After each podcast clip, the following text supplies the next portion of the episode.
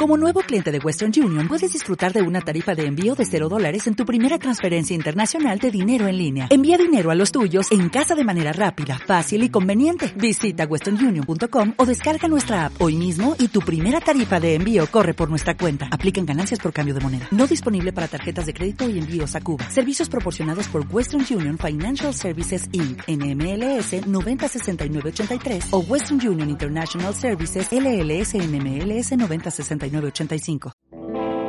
Existe un lugar entre tinieblas, un lugar construido por el alma humana, un lugar en el que pocos se sientan, un lugar del que muchos otros hablan. Bienvenidos a Criminales del Olimpo con Alicia Gaspar.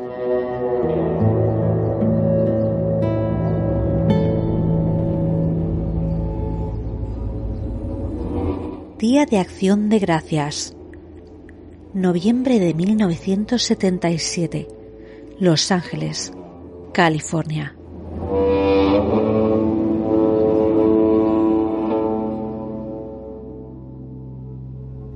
Jenny Bono prepara la mesa para el gran evento del año, seguido por la comida de Navidad. Acción de Gracias es tiempo de conmemorar a aquellos que faltan, a reunir a todos los que, por un motivo u otro, andan desperdigados por el resto del país, de estar agradecido con la vida y con tu Dios. Hoy, Jenny Bono se siente como una chiquilla de 15 años. A pesar de su edad y su cáncer durmiente, un cáncer que la ha mantenido en el hospital durante semanas, pero que le ha concedido unos días de tregua para que Jenny pueda disfrutar de lo que tal vez sea su último año en compañía de todos sus seres queridos. Alrededor de la mesa ahora se sientan su hijo Ángelo Bono, sus nietos y su sobrino Kenny Bianchi. Jenny se siente afortunada y muestra su faceta más jovial. Juguetea con algunos de sus nietos mientras les sirve las guarniciones que acompañan a un humeante pavo rosado. En cuanto todo el mundo tiene su plato listo, la conversación se torna en algo ambiguo, algo tal vez demasiado amargo para la situación. Esa misma semana, cuatro cuerpos femeninos han sido hallados en los alrededores de las colinas de Los Feliz y de Glendale. Con un asesino en serie que estrangula a jóvenes y niñas a la fuga, nadie está tranquilo en el vecindario. Jenny interrumpe la conversación para recordar a todos que están en una celebración especialmente importante ese año y les pide que dejen el tema de lado. Pero la hija de Angelo, un adolescente de 15 años, responde a su padre, quien ahora matiza más detalles que ha visto en la tele sobre el suceso. Papá, ese asesino en serie sigue suelto y vive en la zona. Jenny argumenta de nuevo. Nena, calla ya te he dicho. Pero abuela, ¿cómo puedes ignorar algo así? Basta, he dicho. Seguro que mata de nuevo esta noche. Kenneth lanza una mirada de complicidad a Angelo y sonríe. No creo, responde. Me parece que esta noche sería demasiado sospechoso. ¿Por qué? Si es una de las noches con menos vigilancia del año.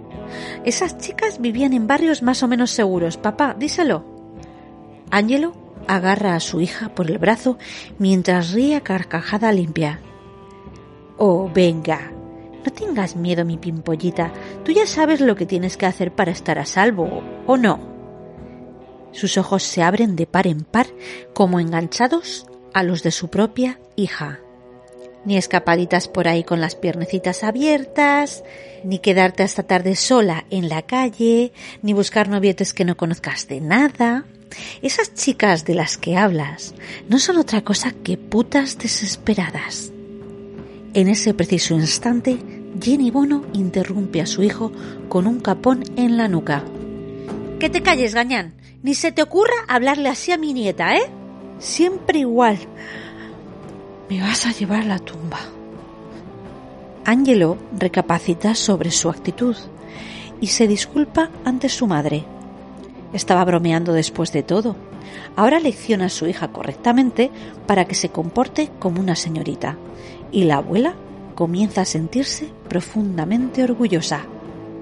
Y es que es esa noche, que no es como otra cualquiera, en que Jenny da gracias a Dios por estar viva y por poder disfrutar de tal manjar en compañía. Esa misma noche, Angelo Bono y Kenneth Bianchi terminan de pegarse el festín familiar y salen a la caza. Bueno, antes de empezar, te recuerdo que si te gusta el programa, puedes dejar una reseña, darme un like o suscribirte a mi canal. Compárteme con tus amigos y sobre todo no te olvides de activar las notificaciones en tu reproductor y de estar al tanto de los nuevos episodios de Criminales del Olimpo que vayan saliendo. Buenas noches a todos, mi nombre es Alicia Gaspar y esto es Criminales del Olimpo.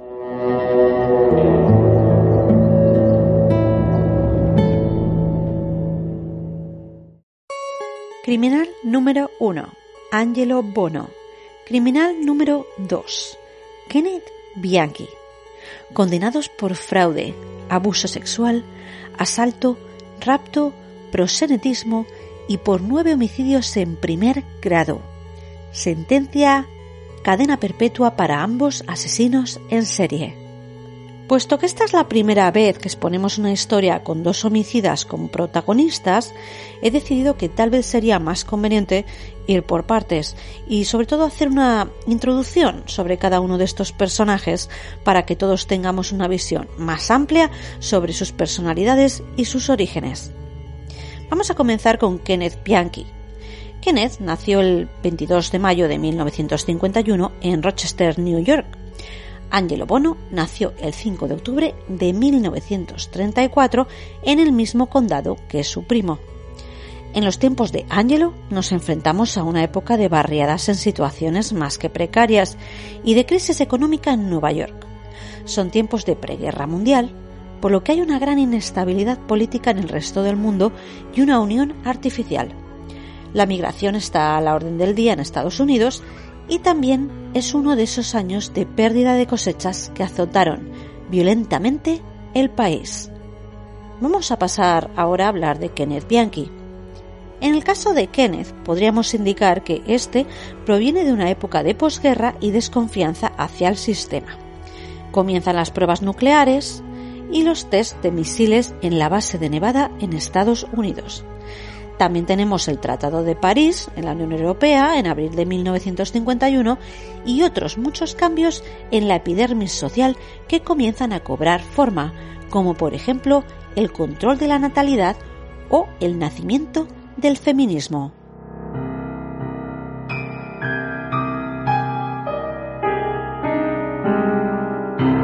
Empezamos por Kenneth, el primo más joven. La madre de Kenneth era una prostituta de 17 años que abusaba de la bebida a diario. Obviamente, esta mujer no estaba preparada para afrontar su nueva etapa maternal. Por otro lado, no hay datos acerca del padre de Kenneth. Su madre siempre mencionó que era un cliente, uno de muchos. En cualquier caso, Kenneth era un bebé sano y de fisionomía robusta en apariencia. Un día, la madre de Kenneth decidió dejar a su niño en casa de una vecina para irse a trabajar. En teoría, necesitaba una niñera para un solo día y la vecina aceptó en ayudarla inicialmente. Lo que ésta no sabía es que la madre de Kenneth tardaría nada menos que cuatro meses en volver a recoger a su pequeño. ¿Y qué hizo? Como el niño no paraba de llorar y era una carga económica para ella, se lo pasó a otro vecino. Y este, a los pocos días, a otro más. Finalmente, la madre de Kenneth terminaría por aparecer y darle en adopción. Peter y Frances Bianchi, una joven pareja trabajadora e incapaz de concebir, abre las puertas de su casa a la criatura. La hermana de Frances era Jenny, la madre de Angelo Bono, con lo cual ambos se convertirían así en primastros. Frances quería ser una madre modelo, darle a este niño todo lo que le había faltado e intentar trabajar en sus tramas. Hasta tal punto llegaba su obsesión que le observaba todo el tiempo.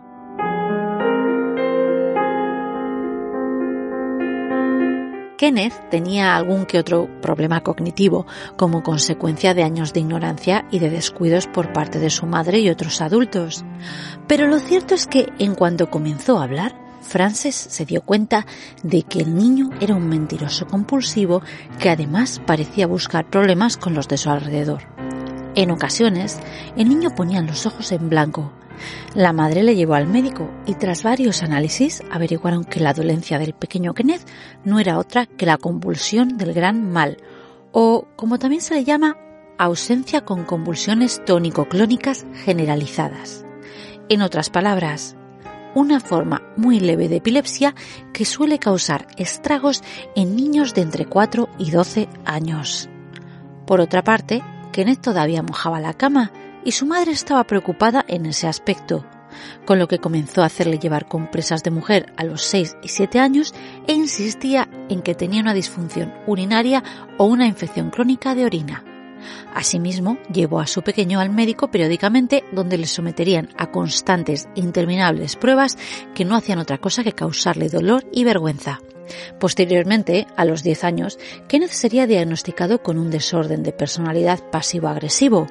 A sus 11 años, su IQ era de 116, pero sus notas reflejaban más bien todo lo contrario. Él ignoraba todos los deberes, los exámenes y las lecciones. Le cambiaron de colegio dos veces, sobre todo por las confrontaciones y las situaciones delicadas que creaba con sus profesores. Según sus maestros, Kenneth era un vago que nunca quería sacar sus talentos a reducir, aunque terminaría por graduarse en 1970. Con motivo del extremo abandono de Kenneth durante el primer año y pico de su vida y la posterior adopción, el niño presentaba serios trastornos emocionales. Bien, ahora tratemos de explicar un poco el background del primo mayor, del principal compadre y cabeza de operaciones, de Angelo Bono. Angelo era un pequeño que marcaba el linaje de la primera generación de su familia nacida en Estados Unidos. A los cinco años sus padres se divorciaron, lo cual era una rareza, algo más que anecdótico durante aquellos años y sobre todo en vecindarios italianos. Su padre debía ser un hombre agresivo e incluso obsesivo, ya que su madre, Jenny Bono, empaquetó todo lo que tenían en un día y desapareció. Cogió a su hijo y sus pertenencias y se mudó a Glendale, en California. Ya desde una edad temprana, Ángelo mostraba una actitud enfermizamente hostil hacia las mujeres y buscaba conflicto en cualquier situación. En otras palabras, era un abusador y un misógino en miniatura. Maltrataba a su madre e incluso la insultaba irreverentemente a diario. Lo peor de todo es que trataba de la misma manera a su hermana pequeña también. Estos maltratos irían magnificándose más y más a medida que pasaban los años. La familia de Angelo era católica, pero él se rebeló y decidió no ir a misa, escaparse cuantas más veces pudiese de ir a clase y aprovechar cualquier excusa para desafiar a la autoridad. Ya a los 14 años comenzó a alardear con otros compañeros acerca de sus tendencias sexuales sodomizando y violando a niñas. Y es que desconocemos si sus testimonios son ciertos o no. Pero por los datos que nos han quedado, probablemente estas historias formasen parte de las fantasías del mismo orador. En cualquier caso, sus amigos le bautizarán con un apodo más que acertado, el semental italiano. Asimismo, el joven contaba historias acerca de su ídolo, Karel Chessman, un ladrón, captor, maestro del timo y violador que acababa de ser sentenciado a muerte en 1948. Angelo incluso mencionaba que llegó a mandarle cartas a la cárcel y no paraba de comentar detalles acerca de su modus operandi y de criticarlo. El joven italiano estaba convencido de que si Karel hubiese matado a las chicas tras violarlas y de que si hubiese llegado a escogerlas más al azar en otros barrios, nunca le habrían pillado. Decía que tal vez esa era su debilidad, y es que el pequeño Angelo parecía conocer ya cuál sería su destino.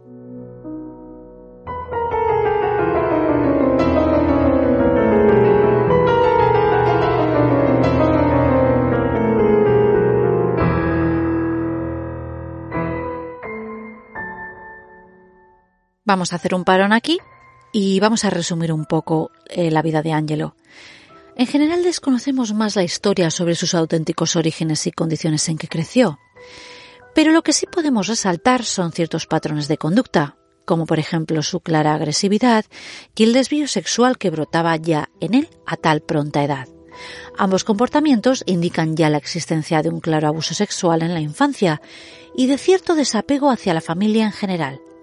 Años después le diagnosticarían bajo el gran paraguas de trastorno de personalidad antisocial y, al igual que su primo Kenneth, desde su infancia tenía tendencia a robar, a mentir constantemente y a culpar al de lado de todas sus miserias. Pero ahora saltemos a 1955. Tras su etapa de maleante, Angelo comienza una relación con una niña de su antiguo instituto y a los meses la deja encinta. Ambos deciden casarse, pero a las semanas él la abandona, se esfuma del mapa. Tras nueve meses vuelve a reaparecer en la vida de su mujer, pero lo único que la brinda es un contrato de divorcio y una amenaza de muerte para que no le contacte nunca jamás por el niño y para que nunca le revele a éste la identidad de su padre. La joven, resignada y ordenada, acepta el trato. Al poco tiempo, Angelo conoce a Mary, esa que realmente sería su primera mujer, legítimamente hablando. Angelo mantuvo una relación de ocho años con ella y tuvieron cinco hijos, cuatro niños y una niña. El potro semental se hallaba durmiente, pero tras el nacimiento de la pequeña, el caballo se desató. Angelo dio un cambio radical. El hombre comenzó a robar de nuevo en secreto e incluso se reportó un incidente, un abuso sexual de su pequeña. Y es que a pesar de que Angelo incluso había llegado a violar a su mujer en presencia de sus hijos en el pasado, este fue un punto de inflexión en su matrimonio. Tras el incidente, Mary decide separarse de su marido de una vez por todas. Pero ya era 1965 y Angelo establece una relación sentimental con Nanette, una madre soltera de 25 años a la que pronto comenzaría a tratar como a su primera mujer. Nanette estuvo con él dos años hasta que por fin le arrestan por hurto de coches y le condenan un año en prisión. A pesar de todo, le dejan en libertad con la condición de que mantenga a todos los hijos que tiene, a los seis primeros y a un séptimo que existía ya en el vientre de Nanette. En dos años más tuvo otro hijo más con ella y en 1971 Angelo comienza a fijarse en la hija de Nanette, quien contaba ya con 14 años de edad. Él insistía en que la chica necesitaba a alguien que la abriese y la desvirgara. Perdón por la expresión. Así, el potro semental italiano se pavoneaba con sus amigos en la barra del bar y esto mismo llegó a los oídos de Nanette, quien, al igual que la madre de Ángel lo hizo 30 años atrás, empaquetó sus cosas en una noche y cogió a sus hijos para marcharse a la otra punta del país.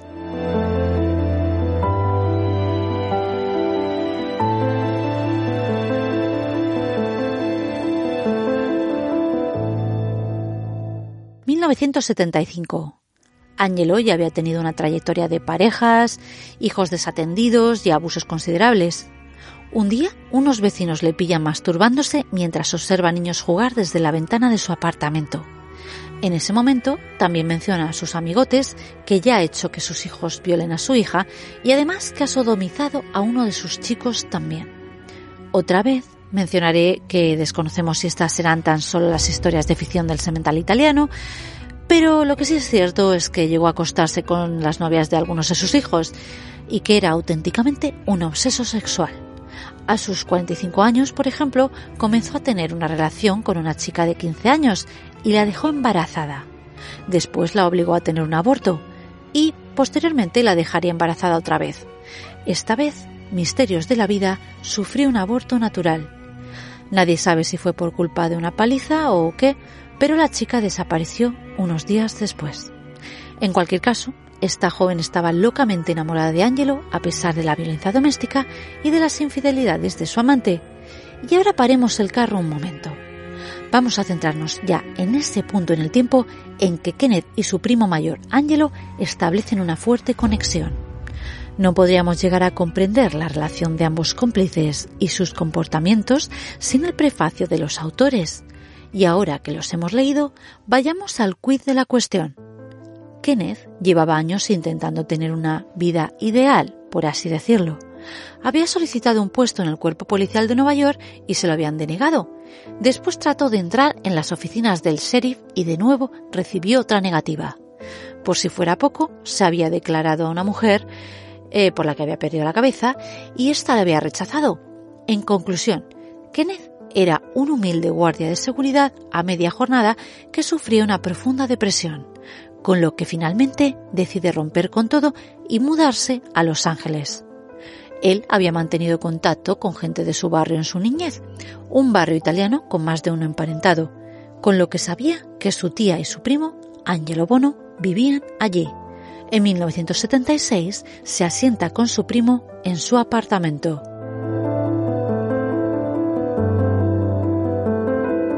Por otra parte, Frances, la madre de Kenneth, había podido observar que la personalidad de su hijo había dado un giro inesperado. Ya no estaba deprimido, parecía tener una vida más positiva, activa y ordenada. ¿Quién sabe? Tal vez la compañía de su primo mayor le había abierto los ojos y dotado de una mayor autoestima. En Nueva York no tenía demasiados amigos y en Los Ángeles parecía haber encontrado su sitio. Por esas mismas épocas comienza a acostarse con algunas novias de los hijos de Angelo y pierde el miedo a las mujeres, por así decirlo. Además, aprende de su primo, del semental italiano. En 1977, Angelo propone a Kenneth el empezar con su nuevo negocio, ese sobre el que tanto habían estado fantaseando juntos. Se convertirían en chulos, en prosenetas. De esta manera, ambos deciden comenzar con su proyecto personal y encuentran a su primera prostituta, o debería decir su primera víctima. Su nombre era Sabra Hanan.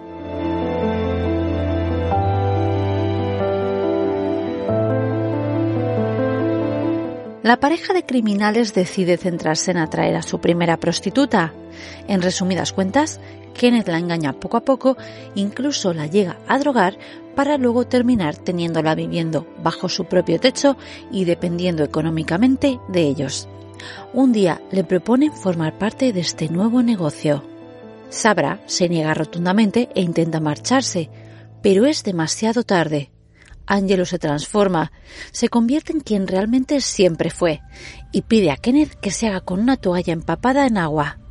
Así, Angelo obligará a Kenneth a pegarle una paliza con la toalla y a violarla sin descanso. Estos días va a haber diversión, una diversión de la que Kenneth nunca ha sido partícipe. Y es que así empezó todo. Así comenzó el infierno de Sabra. La amedrantaron y asustaron durante semanas, la sometieron a sus desenfrenados deseos sexuales de día y de noche comenzaron a pasarle sus primeros clientes. Tras unos meses de manipulación y de clausura, Sabra era una mujer ya completamente aterrorizada, paranoiada y sumisa. La chica hacía bien su trabajo e incluso la mandaban ya a casas de otros hombres directamente. En ese momento es cuando los dos raptores le ofrecerían un nuevo trato. Sabra podrá obtener su libertad a cambio de reclutar a una nueva prostituta. Como os imaginaréis, esta oferta y meses de control y manipulación física y mental propiciaron que la joven aceptase el trato e intercambiase una vida por otra. Y esta sería nada menos que la de una conocida suya de su propia ciudad natal, una niña de 16 años que, al igual que ella, se había escapado de casa. Su nombre era Becky Spears. Los meses pasaban. Sabra no obtenía su libertad y trabajaba más que nunca. Becky lloraba todos los días y no soportaba el ritmo. Y una nueva prostituta se suma a la historia, aunque por otros motivos. Su nombre era Deborah Nobel. Angelo optó por depender de esta nueva chica para ampliar su agenda de clientes y timos con lo que llega a un acuerdo con ella.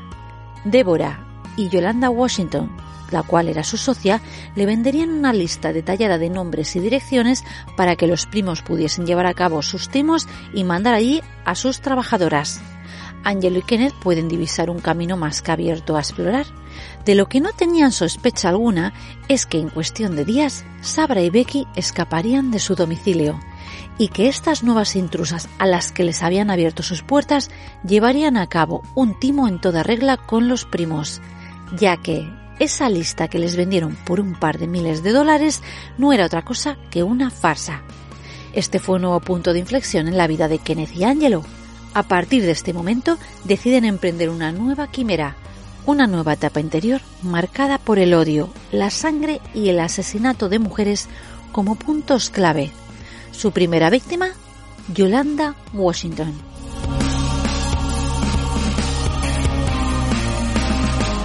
Yolanda era una mujer inteligente, pero de lengua larga e impetuosa voluntad. La prostituta cometió el error de comentar dónde solía ir a diario para conseguir clientes y fue una noche precisamente en la que los primos vestidos de agentes de policía se presentan en un coche patrulla de paisanos. Tras intercambiar unas palabras con ella y mostrarle sus credenciales, Yolanda se va con ellos. La mujer sería encontrada días más tarde, sin una prenda de ropa, en una ladera de la columna de Griffith Park, exactamente en el cementerio de Forest Lawn. Ya estamos en octubre de 1977.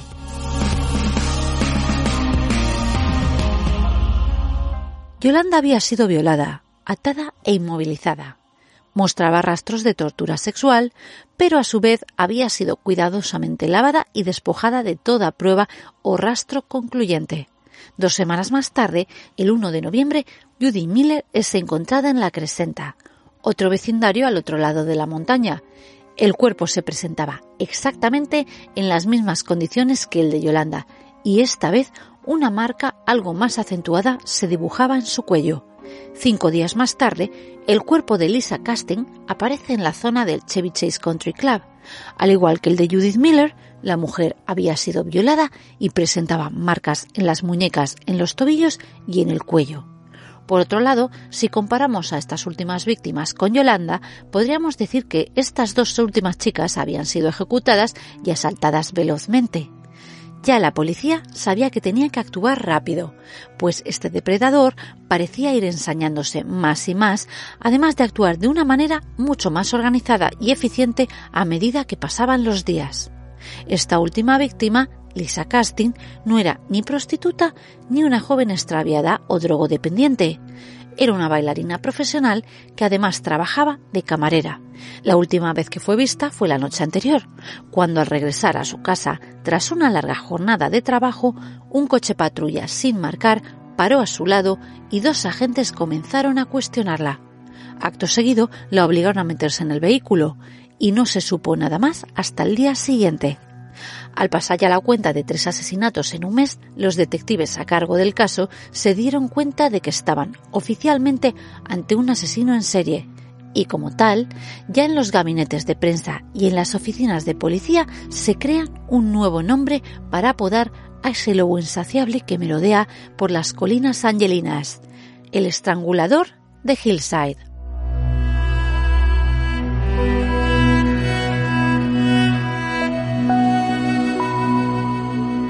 Por desgracia, y en los meses venideros, tras estos asesinatos llegaron unos cuantos más, y los cuerpos se fueron encontrando de una forma más bien cronológica. El 20 de noviembre tenemos a Christina Beckler, una vecina de Glendale que fue encontrada desnuda en otro parque del este de Los Ángeles.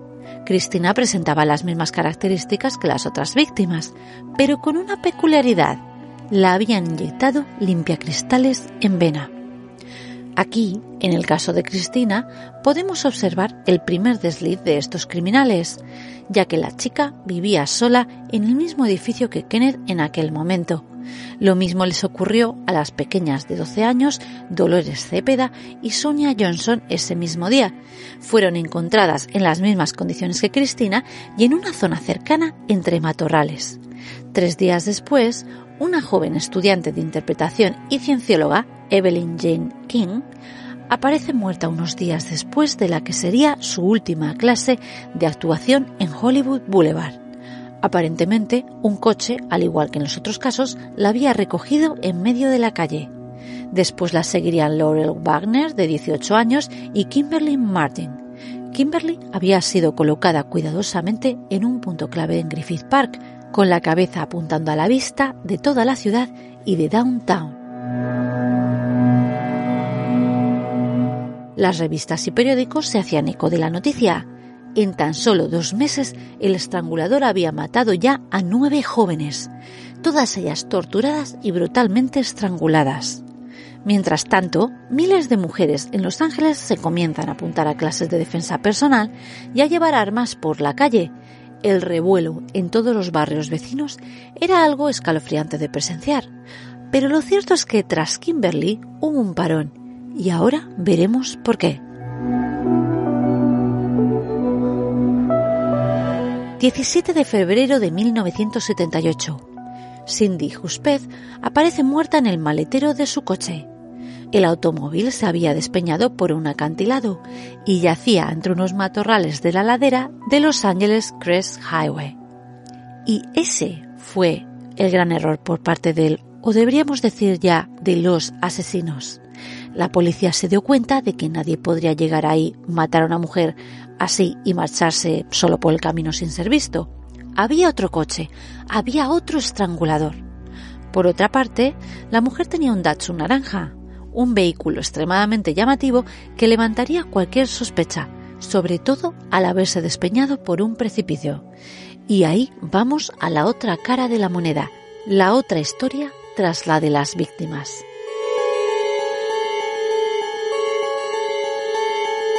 Ya desde la muerte de Cristina Beckler, Kenneth es interrogado por la policía. Había intentado formar parte del cuerpo policial unas cuantas veces, con lo que empieza a intimar con los agentes y estos le llevan como invitado de honor a patrullar la ciudad. Pero claro, Kenneth no mencionaría nada a Angelo hasta meses más tarde. Un dato relevante que situaba a Kenneth como principal sospechoso fue el diario de su vecina Cristina. En este no solo mencionaba a su vecino Kenneth, sino que también relataba cómo el hombre era dueño de un taller que también vendía piezas y coches de segunda mano. Angelo no daba crédito. No cabía duda de que su niño de cara bonita, aquel que elegía a casi todas las víctimas, estaba comenzando a ser descuidado. Finalmente, Angelo deja salir su temperamento insulta a su primo desmedidamente, saca su pistola y le amenaza de muerte para que deje California. Este hecho marcó el fin de temporal de los asaltos en Los Ángeles, pero a los pocos meses dos víctimas fueron encontradas en Washington State, Karen Mandate, de 22 años, y Diane Wilder, de 27 años de edad. Ambos cuerpos fueron hallados en zona costera y presentaban las mismas heridas, hematomas y posiciones que los cadáveres hallados en E, pero con una gran diferencia. Esta vez había pruebas por doquier. Los comisarios de policía descubrieron que ambas estudiantes, las cuales eran compañeras de habitación, habían contactado esa misma semana con una compañía de seguridad en referencia a una oferta de trabajo. El nombre del propietario, Kenneth Bianchi y de ahí surgen las primeras dudas e hipótesis formales sobre el principal sospechoso, sobre el estrangulador de Hillside. Pero ¿qué podemos decir sobre Kenneth? Bien, el joven había comenzado a ser más descuidado en su proceder y estos cuerpos presentaban más pistas que todos los hallados anteriormente. Cuando los policías le interrogaron, él les mostró su documentación y en su carnet de conducir figuraba ni más ni menos que su dirección en Glendale, la misma dirección que tenía a su vez una de las víctimas, Christina Beckler. Curiosamente, esa dirección también estaba justo frente a la casa de la última víctima en febrero, de Cindy Hutzpeth. Kenneth fue arrestado ese mismo día.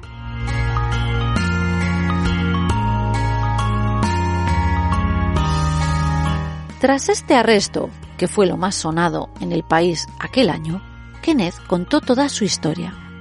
Cómo dormían a las chicas con amoníaco y monóxido de carbono, cómo en ocasiones electrocutaban a las víctimas y cómo preparaban sus inyecciones letales a las chicas con productos de limpieza. Aquí Kenneth menciona a Angelo en sus historias, pero además se puede comprobar que el que más disfrutaba de la violencia en crudo era precisamente él mismo. Kenneth relata cómo su primo le hizo pegar a la primera prostituta a la que poseyeron, y cómo tras esa brutal y mortal paliza, seguida de su primera violación, su personalidad cambió por completo. Ya había probado la sangre, y el monstruo no podría parar. O mejor dicho, otra persona en su interior no podría poner freno. De esta forma, Kenneth comenzó con su defensa y echó tierra sobre su primo. Kenneth había estudiado un par de cursillos de psicología y de ciencias del comportamiento y de hecho, durante una época en su vida, había cobrado a clientes fingiendo que era licenciado en materia. De cualquier manera, Kenneth relató detalles sobre su infancia y su pasado para terminar declarándose no culpable de asesinato y apelar a su trastorno de personalidad disociativo como punto clave en su defensa. Como es de suponer, Kenneth Bianchi se comprometió a dar más detalles sobre su primo, principal cerebro de operaciones y maltratador y violador de larga trayectoria, a cambio de acortar su sentencia. Fue uno de los juicios más largos en Estados Unidos, nada menos que dos años de continuo seguimiento. Angelo fue condenado a cadena perpetua, aunque falleció de un ataque al corazón a los pocos años. Kenneth sigue sirviendo su cadena perpetua en la prisión del estado de Washington. Y ojo al dato, hace unos años tuvo una novia a la que convenció para que continuase con el mito del estrangulador de Hillside. Y no entraremos en detalles, pero dejémoslo en que la novia fue detenida y el asalto se convirtió en algo absurdo con un botecito y el semen de Kenneth como protagonistas de la historia. El asesino en serie acaba de pedir la condicional de nuevo y puede que sea puesto en libertad condicional en 2025. Hoy en día, todo el mundo sigue recordando el caso de los estranguladores de Hillside, de esos dos desalmados que aterrorizaron a la ciudad entre Halloween y Año Nuevo en los años 70, de esos sinvergüenzas que, además de esclavizar y sodomizar a mujeres, las torturaban y estrangulaban en su pseudo tráiler o polígono industrial situado en el barrio de Glendale. Muchos vecinos aún pueden escuchar los lamentos, lamentos de algo que impregnó el aire, de mujeres moribundas que dejaron marca para siempre. O tal vez fuesen los maullidos desnudos de los gatos callejeros de la zona. Ya, en el fondo, nada importa. Pero lo que sí es un hecho es que el caso de los estranguladores de Hillside ha pasado a formar parte de la historia negra, de las leyendas de la ciudad de Los Ángeles.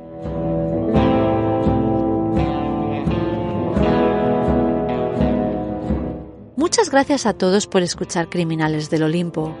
Estoy sobrecogida por todas las escuchas que he tenido en estos últimos meses. Todo este apoyo siempre es bienvenido y, la verdad es que todos los mensajes que he recibido me dejan sin palabras. Eh, bien, solo puedo decir que, voy a seguir luchando por ofrecer lo mejor de mí en esta andadura, en este proyecto y que voy a continuar contándote historias que, que merezcan la pena y que exploren el lado más oscuro del ser humano. Porque realmente esa es la finalidad de Criminales del Olimpo.